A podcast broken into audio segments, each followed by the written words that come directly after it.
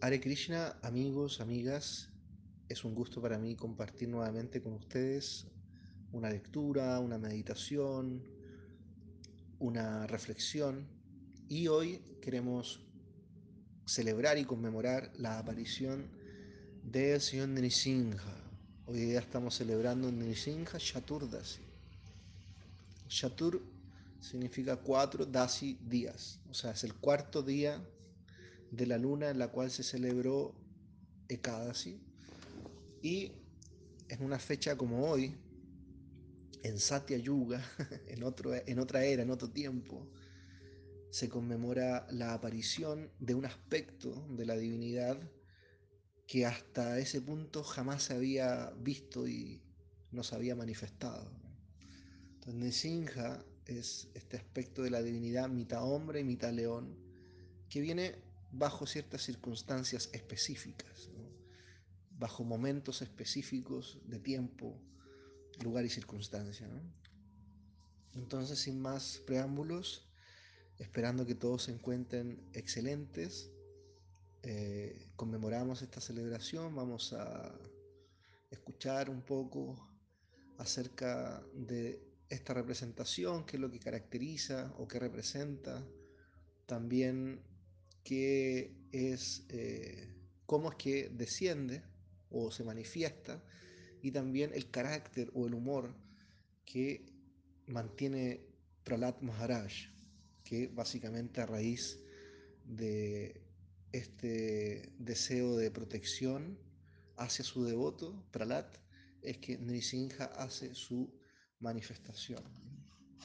Por lo tanto, la celebración del día de hoy es Sri Nrisimha Chaturdasi. Sri Bhagavan o Nrisimha Bhagavan es considerado un aspecto muy especial de nuestro mismísimo querido Señor Krishna, o Govinda, o Kaneya, o Mukunda.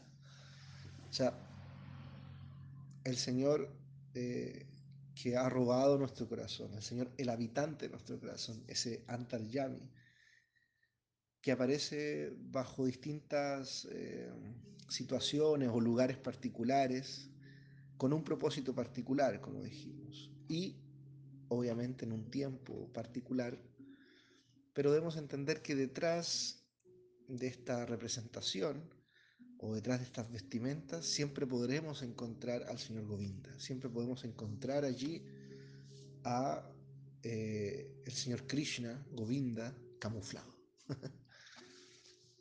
Entonces Bhagavan es considerado un Sada Aishvarya Purna, o sea, es considerada una personalidad que posee seis cualidades en plenitud.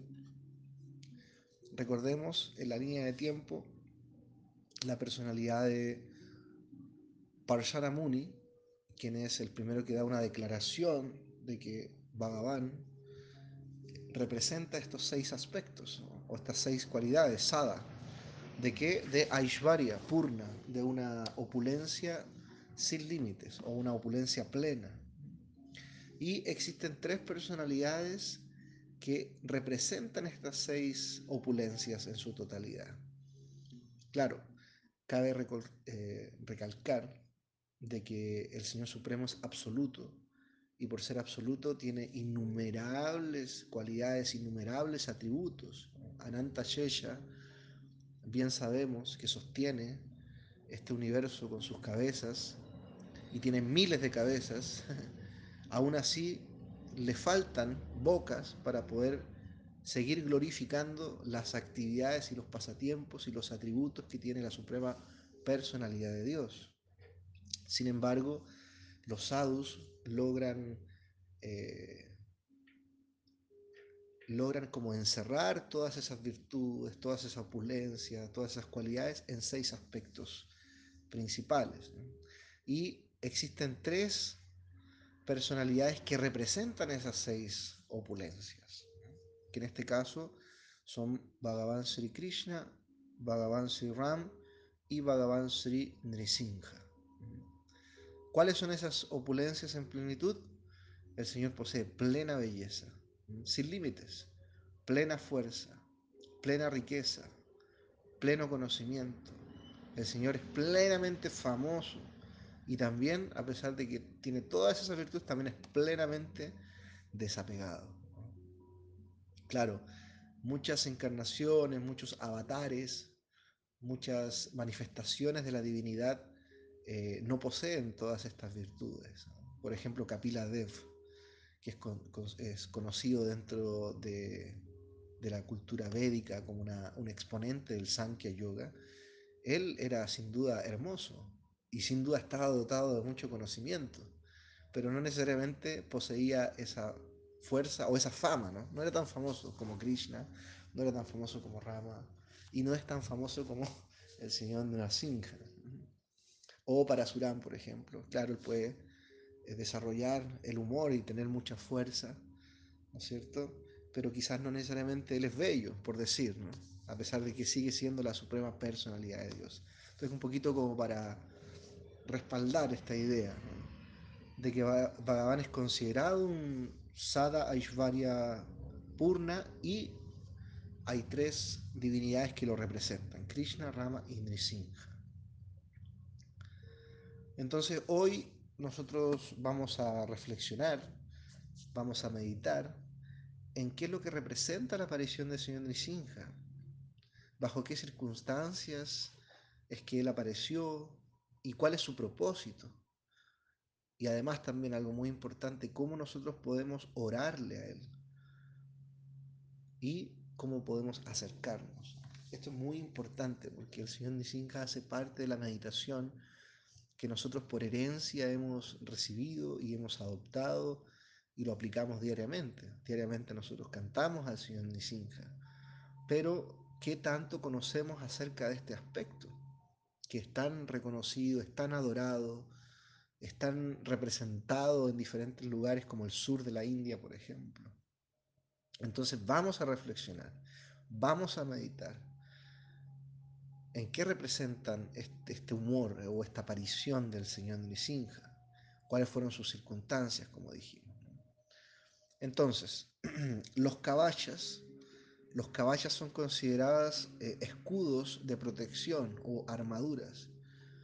Y el señor Nisinja encarna el humor de la protección. Él es la personificación del humor de la protección.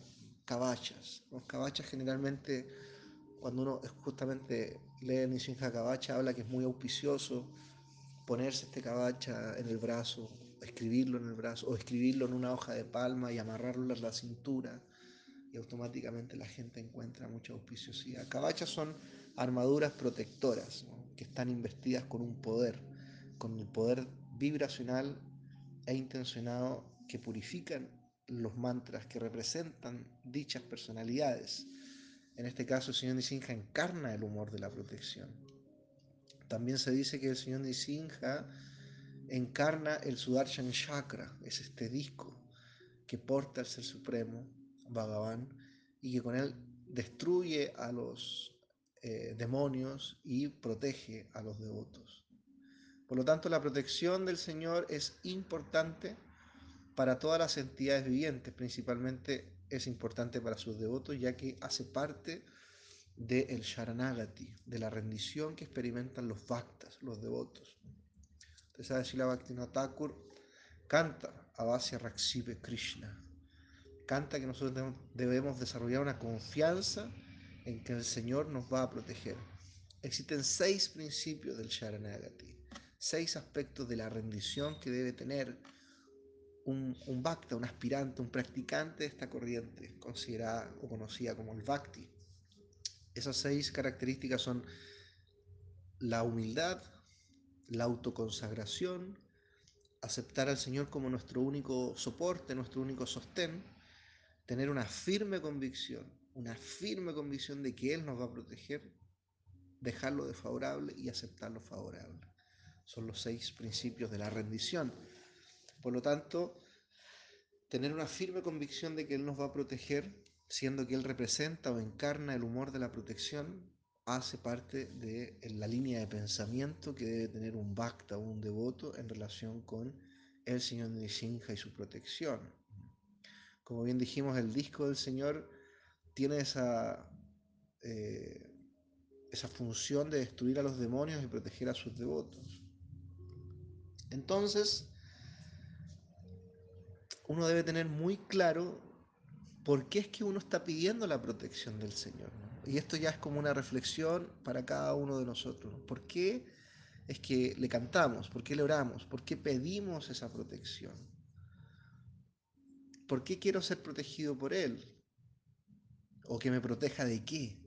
¿O de la influencia de qué? ¿Con qué propósito? Son algunas preguntas importantes que tenemos que realizar dentro de nuestra meditación. ¿Por qué? ¿Por qué nos preguntamos esto? Porque nosotros podríamos caer en una petición calculadora, podríamos caer en una concepción conocida como karma kanda. Pedirle, Señor, Señor, protégeme para que yo pueda seguir disfrutando. Quita los obstáculos de mi vida para que yo siga gratificándome en el mundo, disfrutando, apegándome al mundo. Saca los obstáculos. Permíteme pasarlo bien en este mundo. Entonces, por ejemplo, Shila Bhaktivinoda Thakur, él decía que la mayoría de las personas en el mundo, en el universo, no le están orando al Señor. O sea, la mayoría no le está orando y los que quedan o los que restan eh, solamente le, le piden seguir disfrutando egoístamente. Entonces son muy pocas las entidades que están orando desinteresadamente. Entonces es muy particular, ¿no? es una, una excelente reflexión. Por ejemplo, en distintas culturas eh, se adoran distintas divinidades con el propósito de obtener algo material, un beneficio material. Incluso, eh, sin, ir, sin ir como a otras culturas, sino que enfocándose un poco a la tradición que nosotros practicamos, eh, en la India mismo podemos encontrar que existen constantes adoraciones a distinto tipo de personalidad. Hay mucha gente que se acerca al señor Shiva con ciertos propósitos, se acercan al señor Hanuman, por ejemplo, también. Mucha gente se acerca a Durga y también se acercan a, a Ganesh, por ejemplo. Pero dichas oraciones que son presentadas a estas divinidades son con propósitos materiales. Entonces eso me, me hace acordar una oportunidad que estuvimos en la India, nos tocó viajar, estuvimos en, Delhi, y Delhi es como una ciudad grande, muy grande, y allí en Delhi nos encontramos en una tienda, entramos a la tienda, y nos atendió un joven muy simpático, muy agradable, porque a todo esto los hindúes son expertos en, en atenderte, ellos manejan muy bien la cortesía, son muy corteses, eh, saben cómo presentarte un producto, son buenos comerciantes y te hacen sentir bien. Te dan un refresco, agua, te, hacen, te dan una silla, te hablan bien. Entonces dentro de la conversación que estábamos teniendo con él, él nos pregunta, ¿ustedes son devotos de Krishna?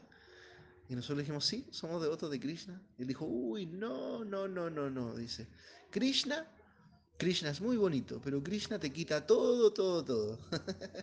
pero yo, yo adoro a Ganesh. Yo soy devoto de Ganesh porque él me da todo, todo, todo.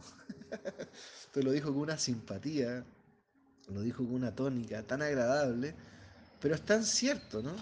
Es tan cierto como es que en algunos momentos podemos acercarnos con otras intenciones a la divinidad. ¿Y qué decir de Ganesh? Que Ganesh personifica también eh, es la personalidad que destruye los obstáculos. Y grandes templos se levantan en su memoria por lo tanto, Ganesh tiene mucha fama. Entonces, mucha gente está en esa búsqueda, ¿no? A través de la religión, a través del disfrute material, a través de la riqueza, incluso a través de la liberación. Y están orándole al Señor para que el Señor destruya los obstáculos, pero para que uno pueda llevar una mejor vida. Entonces, Dharma, Artha, Kama, Moksha, ¿no? Todos esos conceptos, pero con la única intención de que sean removidos los anartas, o en este caso sean removidos los obstáculos materiales, y yo pueda llevar una vida mucho mejor. Entonces, aquí cabe reflexionar que incluso el mismísimo señor Ganesh, quien es una gran personalidad, él también tiene su sadhana, él también tiene su práctica, su meditación, su oración, porque él es un representante de la divinidad. Y al ser un representante de la divinidad, también tiene su Istadev, tiene su objeto de adoración. Y ese Istadep no es nada más ni nada menos que el mismísimo señor Nrisinja. El señor Nrisinja quien destruye los obstáculos, pero espirituales. Entonces, eh, claro, el señor Ganesh destruye los obstáculos materiales, el señor Nisinja destruye los obstáculos espirituales, y para un devoto eh, realmente él es que, quien realmente destruye los verdaderos obstáculos, porque los verdaderos obstáculos están dentro de nosotros, no están afuera. Las limitantes, eh, los bloqueos, estos mismos anartas son los que no nos permiten actuar acorde a nuestra naturaleza, a nuestra identidad. Por lo tanto, mi oración debe ir dirigida para que Él me proteja. ¿Pero de qué? Que me proteja de mí mismo, que proteja de mis anartas, de mis aflicciones, de estos anartas que me ahogan, los diferentes anartas que me asfixian. Y entonces el devoto quiere que se remuevan esos anartas para que así él pueda servir de mejor manera. O sea, es el verdadero sentimiento que tiene un, un, un sadakadeja, una persona que está conectado con su eh, función original. Entonces, mi oración debe ir dirigida bajo ese concepto. Eso es orar de manera madura. Y se puede decir que nosotros debemos seguir los pasos de Pralat Maharaj y no pedir nada para uno, ustedes saben, ¿no? Prahlad Maharaj eh, representa esa característica, ¿no? de que él no se encontraba perturbado, no se encontraba afligido. Y sabemos que el Señor, o sea, Krishna, puso a prueba la devoción de Prahlad Maharaj. Entonces, claro, en esta historia ustedes bien la conocen, bien la saben, saben cómo es que el Señor mata a Hiranyakashipu y, cómo es que él se montó en esa modalidad ugra, que quiere decir que él estaba muy enfurecido y nadie podía apaciguar ese humor, porque, porque el señor Nisinja estaba en éxtasis, estaba en el, en el éxtasis de destruir los anartas. E Irana Kachipur representa el papel de los anartas. Entonces se dice que, claro, que Nishinja o Krishna pone a prueba la fe de Pralat y sabemos que él adopta un humor muy particular, muy agresivo, muy violento, pero en otras, en otras palabras se dice que el Señor está en éxtasis porque él quiere remover los anartas. E Irania Cachipú representa, eh, es la personificación de los anartas. ¿Ustedes saben lo que significa Irania Cachipú? Irania significa oro y Cachipú significa eh, un lecho suave, una cama suave. O sea, disfrute material, riqueza, disfrute sensual, etc. Eso es representado por Irania Cachipú. Entonces Irania Cachipú representa esos obstáculos tan fuertemente, los lo representa con tanta actitud y con tanta fuerza, que incluso los semidioses se convirtieron en sus esclavos y quedaron atemorizados. Claro, bueno, con eso entendemos que a excepción de Brahma, Vishnu y Shiva, pero todos los devas, todos los semidioses y las esposas de los semidioses, todos quedaron subyugados por la presión, el carácter y la fuerza implantada por eh, Irania Cachipú. Entonces, muy, muy particular, ¿no? Entonces, ¿por qué? Porque Irania Cachipú eh, realiza severas austeridades para poder tener prácticamente un seguro de vida ilimitado. ¿no? o sea, él quería prolongar su disfrute material. Esa es la, postura que tiene Cachipú. Entonces no hay nada que no se pueda obtener por sacrificio, por penitencia, por austeridad. De hecho, el señor Brahma crea el universo a raíz de sus austeridades, sus penitencias, sus sacrificios. Eh, Ananta sostiene los universos por la fuerza de su penitencia, por la fuerza de su austeridad, tanto así como el señor Chiva lo destruye con la fuerza de su austeridad. Entonces, nada, o sea, todo se puede obtener con sacrificio, con austeridad. Y en este caso, Irán Cachipú hizo grandes austeridades para querer tener un seguro de vida así ya top. Por lo tanto, Brahma le da esa bendición con ciertos ajustes, ¿no? Le hace un super contrato ahí de seguro que prácticamente lo hace invencible. Entonces, Mm, se explica que el Señor estaba en éxtasis, ya que él recibía gran placer limpiando los obstáculos de su devoto. También esa otra característica que tiene eh, el Señor Nisim. Estaba en éxtasis porque él gusta de remover los obstáculos de su devoto. Ya sabemos que él vino a defender a Pralat. Pralat no la tuvo fácil. Pralat tuvo varios momentos en los cuales su vida peligró. Su papá lo intentó matar, no una vez, muchas veces. De hecho, el papá Hiranyakashipu estaba muy frustrado. ¿Por qué? Porque obviamente un papá quiere que su hijo lo supere. Y él quería que fuera un gran demonio, pero finalmente Prahlad Maharaj era un gran devoto. ¿Por qué? Porque recibió esa misericordia especial desde, desde su vientre. Porque el maestro espiritual de Prahlad Maharaj es nada más ni nada menos que ¿ah? Narada Muni. Como a mi querido Eka Jagat se inspira mucho con Narada Muni. Narada Muni tiene grandes grandes discípulos y uno de ellos es Pralat Maharaj. Entonces el Señor viene a defender a su devoto, viene a limpiar los obstáculos que impiden el progreso de su devoto. Aquellos que no permiten que nuestra devoción sea estable, todo aquello que no permita que nuestra devoción sea estable, o sea, que esté en lista, en este caso los anartas, que generan esta inestabilidad en nuestro camino. El Señor puede remover todo eso. Incluso en esa, después de que el señor Nisinja mata a Hiranyakashipu y se pone en esa modalidad ugra, en esa modalidad furiosa, incluso la diosa de la fortuna, Brahma, quien estaba presente, grandes divinidades, grandes personalidades, ni siquiera ellos podían apaciguar la ira del Señor. Incluso ellos sabían que Él era Dios, o sea, no es que no sabían, Imagínense, ellos sufrían, estaban sufriendo porque ya Irán Cachipú había ocasionado gran estrago en la creación. Se dice que Irán Cachipú cuando caminaba por los planetas celestiales, con tanta fuerza y con tanto ímpetu que las esposas de los devas que estaban embarazadas abortaban inmediatamente a raíz del miedo y de la fuerza provocada por Irán en Cachipú. Entonces ya los devas estaban atormentados con Irán en Cachipú y ahora veían que el Señor estaba así en esa modalidad súper airada. Entonces sabían que Él era Dios, pero aún así todavía conservaban temor. Entonces, eh, escuchando un audio de Parmanada Maharaj en relación con esto, él, él medita, él reflexiona acerca de por qué es que ellos tienen temor.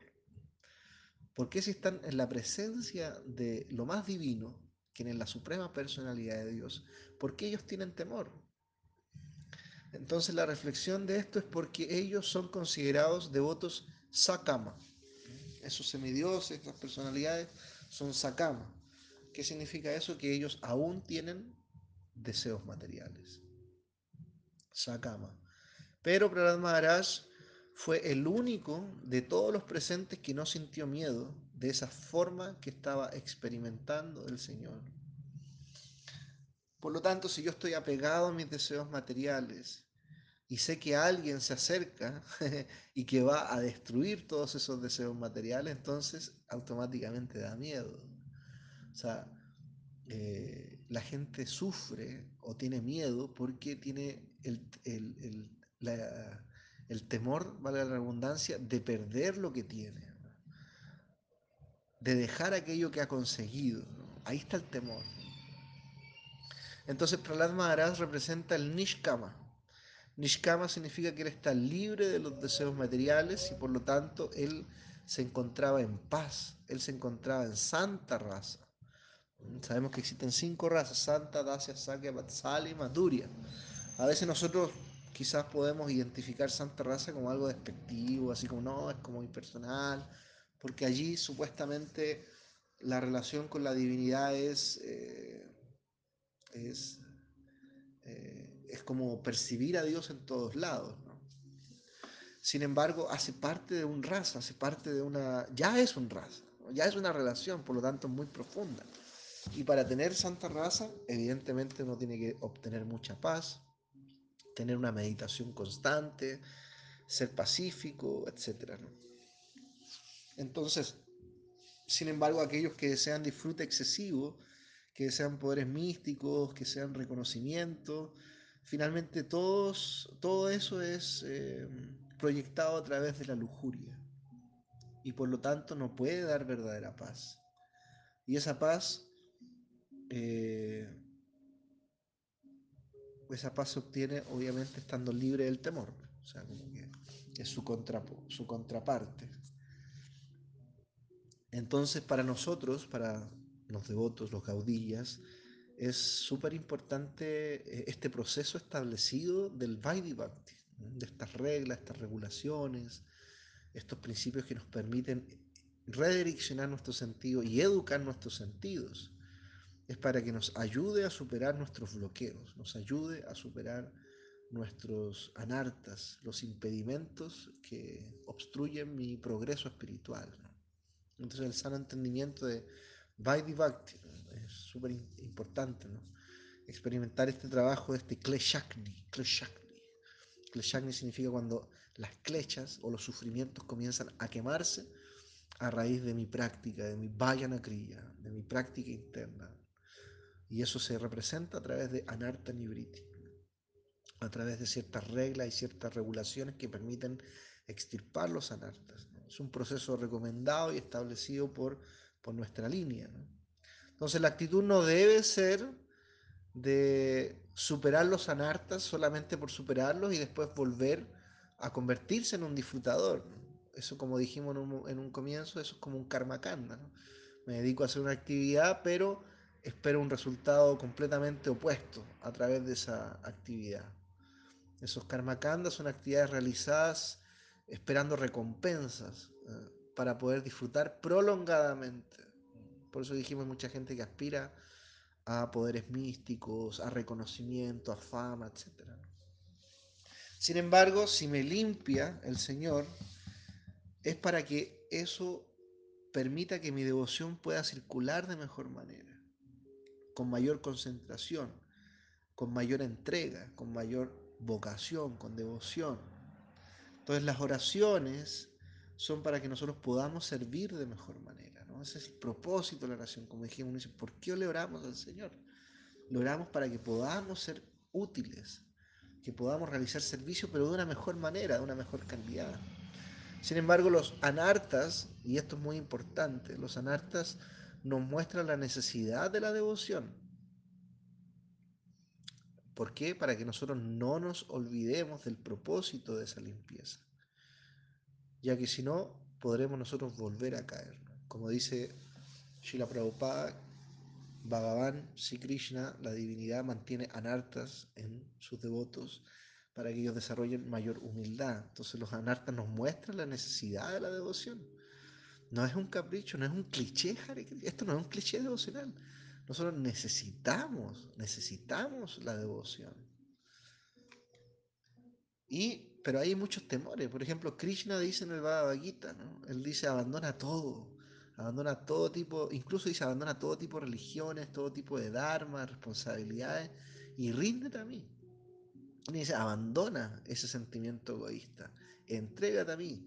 Y después dice, no temas, no tengas miedo. Entonces, por eso nos da miedo, nos da miedo a perder esa extensión del disfrute que mantenemos. Y uno piensa, ay, ¿qué va a ser de mí si yo pierdo esto? Yo tengo esto, pero puedo perder. Entonces, una etapa de Saranagati es entender que Él me va a proteger frente a cualquier situación.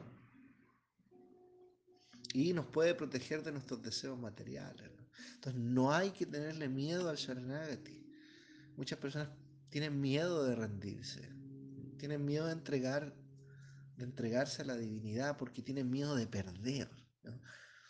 ¿Me entiendes? O sea, se entiende este concepto, muy importante. Entonces nadie eh, podía apaciguar al señor Nisinja en ese momento, ¿no? Sabemos que encontraban grandes personalidades. Y esto era porque aún el Señor podía oler en el ambiente deseos egoístas. Él podía percibir deseos egoístas de sus vastas, de sus devotos. Y él quería seguir destruyendo sus anartas, ¿no? O sea, por eso estaba el señor Nishinja así, completamente enojado, ¿no? Porque él, percibía en la atmósfera, en el aire, uy, aquí todavía hay anartas, todavía hay anartas, entonces yo quiero destruir todos estos anartas. Entonces en ese momento el señor Brahma le pide a Pralat Maharaj, a Bhakta Pralat, que fuese ante el Señor y lo apaciguase con una guirnalda de flores silvestres, para que fuera allí Pralat Maharaj. De hecho, se dice que el señor de Nisinja, él ya estaba decorado con guirnaldas, pero esas guirnaldas estaban, estaban diseñadas con los intestinos de los anartas de Hiranyakashipu. El señor Nisinja atacó, peleó, puso en exhibición eh, su poder y le sacó los anartas a Hiranyakashipu en la forma de intestinos y los puso alrededor de su cuello. Entonces dice que el señor Nisinja, eh, bueno, y también tenemos que entender que Irán Cachipú es un devoto puro, finalmente, que viene a cumplir también un propósito, de, como dice Sila Gorgovinda Maharaj, eh, Krishna experimenta codicia también. Y la codicia que él experimentó en un momento es que él quería poner a prueba su poder. O sea, una de las, como dijimos, una de las seis opulencias en plenitud que tiene el Señor es bala, la fuerza, el poder. Pero no va a poner su, fuerza ahí a disposición de cualquier pelagato, ¿no? no, él la va a poner con alguien que, de tomo y lomo, que pueda mantener una lucha buena. Entonces, ahí se genera todo el lila, todo el pasatiempo en el cual los cuatro Kumaras maldicen a los porteros de los planetas Vaikuntas para que nazcan bueno, les dan la opción, ¿no? Y ellos deciden, escogen nacer tres vidas como demonios en la tierra. Básicamente para cumplir ese propósito de Narayan, ¿no? de Vishnu, de poder exhibir su fuerza. Entonces Hiranyakashipu eh, es un devoto, es un devoto puro y, Krishna viene a sacarle los anartas, a extirparle los anartas y aún así se pone guirnaldas con los intestinos que representan los anartas. Entonces se dice que el señor Nisinja cambió el humor. Cuando Prahlad Maharaj va y le pone la guirnalda, porque Prahlad Maharaj inmediatamente obedeció la instrucción del señor Brahma, se acercó ante el señor Nisinja y le puso una guirnalda de flores silvestres. Allí, en ese momento, se dice que el señor Nisinja cambió el humor y comenzó a lamer la cabeza de Prahlad Maharaj dulcemente. Entonces ahora el león se convirtió en un cachorro león y exhibió ese sentimiento amoroso con su devoto. Es una muestra de afecto para su devoto, de su dulzura. Entonces, en un sentido, eh, ese es el verdadero aspecto de la Suprema Personalidad de Dios. Por eso se dice que no se recomienda que los devotos adoren la forma de Ugra Nishinja, porque solamente hay que estar libre del temor para poder adorar esa forma y apaciguar esa forma. Más bien se nos recomienda adorar Anugra Nisinja, que puede ser eh, Lakshmi Nisinja o eh, Prahlad Nisinja. Son las deidades que más o menos nosotros entendemos que podemos adorar y es más favorable para nosotros. Entonces, esa es la forma real o el humor real que tiene el señor Nisinja. No solamente su forma enfurecida, es esta forma en la cual está completamente rendido a los sentimientos amorosos de su devoto y este león furioso se convierte en un cachorro león que comienza a lamer la cabeza de Pralat Maharaj. Entonces, la medida que yo permito que los deseos eh, se vayan yendo, entonces automáticamente eso va ganando espacio para que Krishna vaya eh, como mm, exhibiendo su grandeza en el trono de nuestro corazón. Entonces, eh, ahí se dice que el Señor Nisinja pone a prueba la fe también y la devoción de Prahlad Maharaj, y ahí le dice, pídeme lo que tú quieras. Y, ahí entonces Prahlad Maharaj, eh, él entendí y sabía, y como era sabio, le pidió que destruyese sus deseos materiales. O sea, no le pidió grandes cosas. De hecho, pero Maharaj no quería pedirle nada. Y él decía, para mí, pedirte algo a ti, a conveniencia, para mí yo considero que eso es como una negociación, es un negocio. Y yo no estoy de acuerdo con eso. No quiero negociar contigo, mi Señor. Pero si tú insistes, ¿ah? yo pido que por favor tú puedas eh, destruir mis deseos materiales. Para que así yo pueda servirte mejor. O sea, eh, Maharaj no pidió una bendición para seguir disfrutando, él pidió una, una, una bendición para poder seguir sirviendo. O sea, él no pidió salir de sus problemas, porque él sí que estaba pasando problemas, imagínense. Él no pidió solo sus problemas para continuar extendiendo una vida de disfrute permanente. Más bien él pidió una protección para así poder seguir sirviendo sin obstáculos, una fe ininterrumpida, ¿no? que, que, sabemos que la tenía. Entonces, por eso también Prahlad Maharaj representa ese sentimiento, ese humor tan particular y especial de eh, una, una, devoción eh, sin obstáculos. Entonces, si no hay devoción, si no hay devoción, ¿para qué pedir protección? La protección que buscamos está en la entrega, en el refugio del Supremo Señor. No importan las condiciones materiales por las cuales estemos pasando, como dice el señor Rama. No pierdas la esperanza, nunca te desanimes, entrégate, confía. Sin embargo, la gente en general busca siempre la protección. Siempre están buscando, no sé, poner nuevas alarmas en su casa, nuevos enrejados, seguros de vida para prolongar o proteger, ambulancia, ¿no es cierto?, médicos, doctores y todo siempre en términos materiales para, para proteger su cuerpo, para proteger su familia, su casa, su trabajo. En otras palabras, para proteger las extensiones del ego falso. Son todas extensiones del ego falso. No significa que uno no pueda tener eh, tranquilidad en esos aspectos, porque finalmente Krishna complace a todo el mundo. Complace a ateos, a, complace a ateístas, ¿no? Y vemos ahí este reflejo entre Irania Cachipú y Prahlad, es como la gran batalla que ha tenido el, el, ate, el ateísmo y el teísmo, ¿no? por siempre. Sin embargo, eh, a pesar de que uno le puede pedir esas cosas, principalmente el Bhakta o el devoto trata de pedir que pueda remover obstáculos en, relación con los anartas. Eh, Irania Cachipú representa eh, el mejor disfrutador que exista en la creación. o sea, dejó un estándar súper elevado el señor, el señor eh, ¿no? En ese sentido. Irania Cachipú es un disfrutador por excelencia. Y ya vemos que él eh, le pidió a Brahma, ¿no? Como dijimos en un momento, le pidió un mejor seguro de vida, lo mejor posible. Entonces, eh, Cachipú tenía una gran lista, eh, era una gran lista que él pedía o requisitos para no servir a Krishna.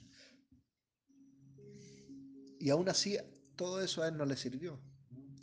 Por más que quiso prolongar su vida, alejarse, o en este caso ser aparentemente inmortal, por decir, porque eso es lo que él quería obtener, eh, la inmortalidad, aún así toda esa gran lista de requisitos que él pidió no le sirvió de nada. Y cuando Prahlad Maharaj le oró al Señor, adquirió esa forma, Prahlad, de gran inspiración. O sea, el Señor Nisinja aparece como el señor Krishna aparece como Nrisimha, representando el humor de Bhaktavatsala. Bhaktavatsala significa el que protege a sus devotos.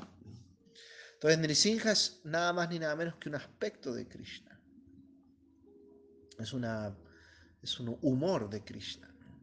Como dijimos en un comienzo, o sea, debemos entender que detrás de estos aspectos siempre se encuentra Govinda, siempre está Krishna ahí detrás como disfrazado, escondido. Es muy astuto Krishna. Entonces el real Istadev de Prahlad Maharaj eh, no es Hiranyakashipu. El Istadev real de Prahlad Maharaj es Krishna. Y él le oró a Krishna y Krishna apareció en esta forma para proteger a su devoto.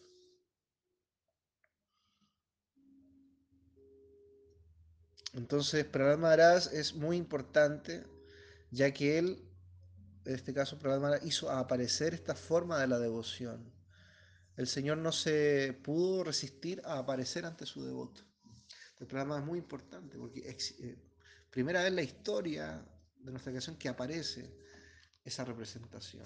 Y nosotros podemos orarle al Señor Nisinja en sus diferentes humores, muy recomendado. De hecho, Sila Prabhupada mismo recomendó eh, el canto del Pranam Mantra del señor Nisinja para los sankirtaneros. Eso lo estableció Shila Prabhupada, nuestro Parangurudev, ¿no?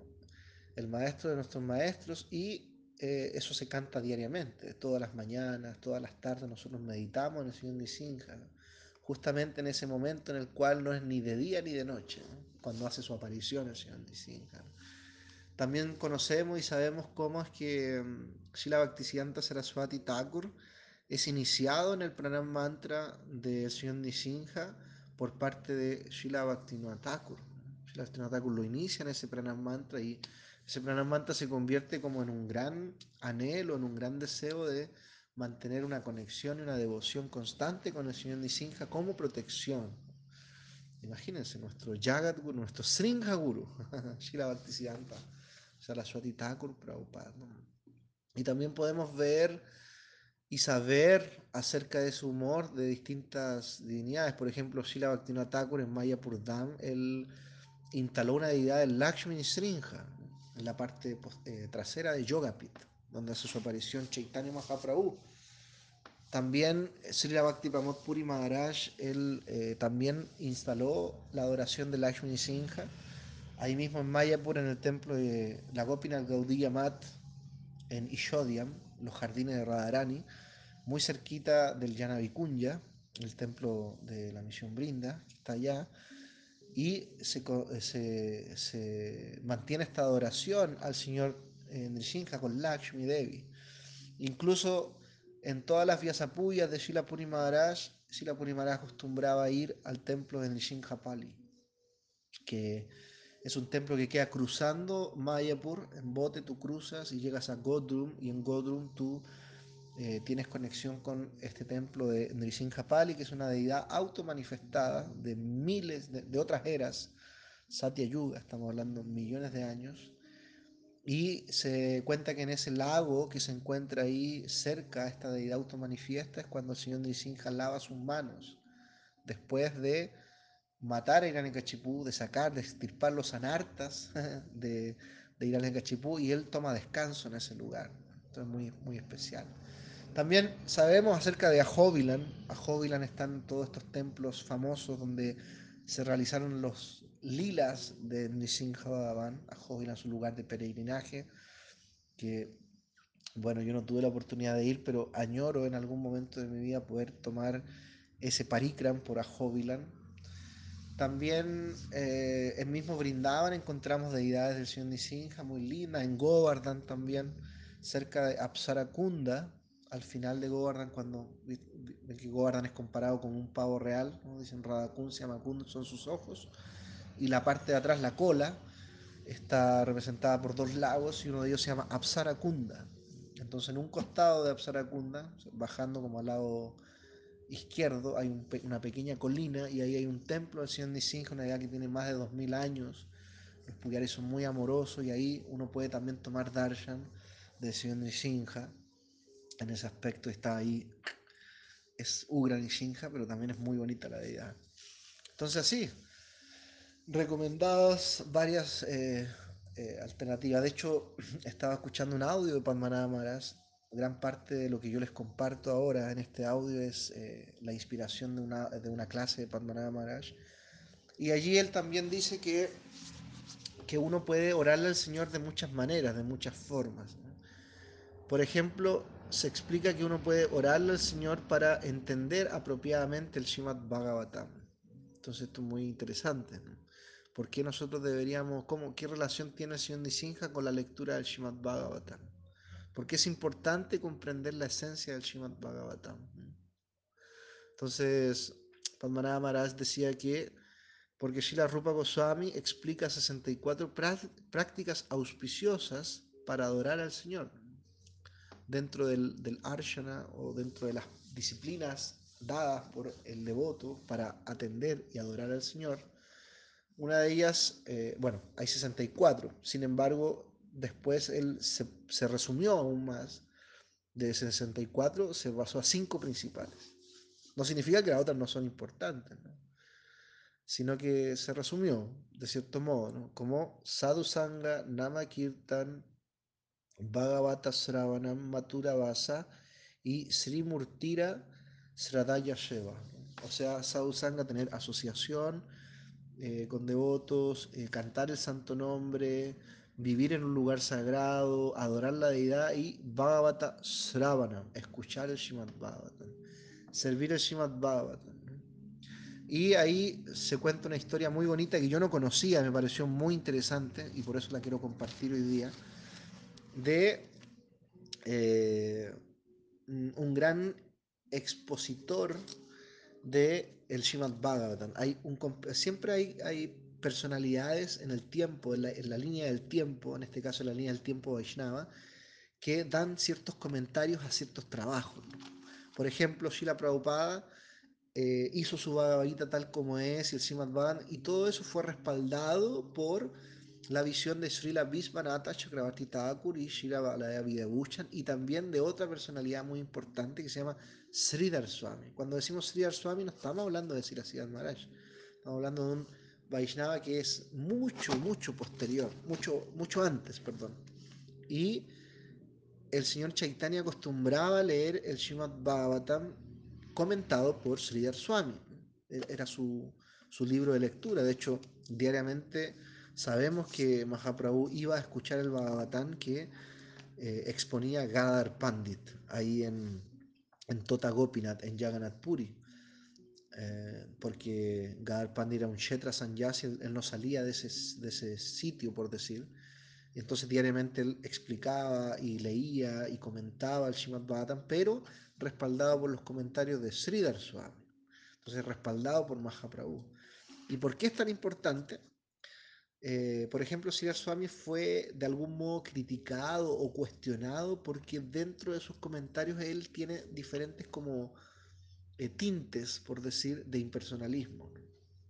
De hecho, se dice que prácticamente él escribe ese comentario Bhagavatam para los impersonalistas, pero en el buen sentido, como un modo de prédica. O sea, es como un truco de prédica o una estrategia de prédica que también puede ser considerado como un tipo de anzuelo bajo un tiempo, un lugar y una circunstancia en la cual él estaba viviendo. ¿Por qué? Porque Sri Swami compuso este Srimad Bhagavatam en Kasi. Y Kasi en aquel momento era como la tierra de los Mayavadis. Entonces cuando él compuso todos estos comentarios del Srimad Bhagavatam, lo presentó con las autoridades de Kasi y todas las autoridades presentes de Kasi dijeron, bueno, nosotros vamos a pedirle al señor Shiva que él dé su eh, testimonio, por lo tanto tomaron todos los libros, los metieron dentro del templo principal del señor Shiva de Kasi y cerraron las puertas y dejaron toda la noche los libros allí. Entonces se cuenta que al día siguiente, cuando todas estas autoridades fueron eh, a ver el comentario del Srimad Bhagavatam que habían dejado en el templo del señor Shiva, ellos entraron y vieron que el libro tenía un comentario impreso el señor Chia comentó un verso impreso, entonces es impresionante, Y en ese verso dice, Han Beti, Suko Beti, Rayo Beti, Navetiva, Ram, Sarva Beti, Narasimha, Prasidata. Prasidiati, perdón.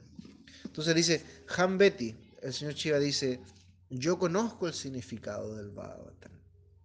Suko Beti, Sukadeva Goswami también conoce el significado del Bhagavatam. Rayo Betty, Rash, eh, Rash es rey, ¿no? En este caso están refiriendo a Parichit Maharaj. Parichit Maharaj puede que lo conozca. puede que lo conozca. Sridharam Sarvaveti, pero Sridhar Swami lo conoce porque él lo conoce todo. ¿Por qué conoce todo? Narasimham Prashidyata por la misericordia del Señor Nrisimha. Porque si el Swami era devoto, su Istadev es el Señor Nrisimha. Así, mis queridísimos hermanos, amigos, amigas, aquí dejamos este, esta meditación, esta reflexión. Espero que sea de ayuda para cada uno de ustedes en este día auspicioso. También se recomienda, pueden recitar el Nrisimha Kavasham de Shila Gurudev Atulananda en poesía si no lo tienen, mándenme un mensaje, yo se los voy a reenviar eh, para que puedan tener una meditación muy linda. Se puede recitar en la mañana, en la tarde. Nosotros hoy día aquí en Ragovinda realizamos un Homa, eh, recitamos el Purusha Shukta, hicimos una ofrenda muy bonita Gracias a Krishna nos vinieron a visitar algunos devotos, algunas madres y hemos tenido un día muy lindo en meditación para el Señor Nisinja para que Él pueda remover nuestros obstáculos, eh, verdaderos obstáculos, nuestros anartas o los anartas, para no identificarse con nuestros, los anartas. Hare Krishna, todas las glorias a Shila Prabhupada, Shila Gurudev Ki, Jai Shishi Guru Gorangara Govinda Ki, Jai. Jai Shri Lakshmi Nisingha Bhavana Ki, Jai Bhakta Pralad Maharaj Ki, Jai Sri Nrisimha Chatur Dasi Ki, Jai. Gaur Premananda Hari, Hari.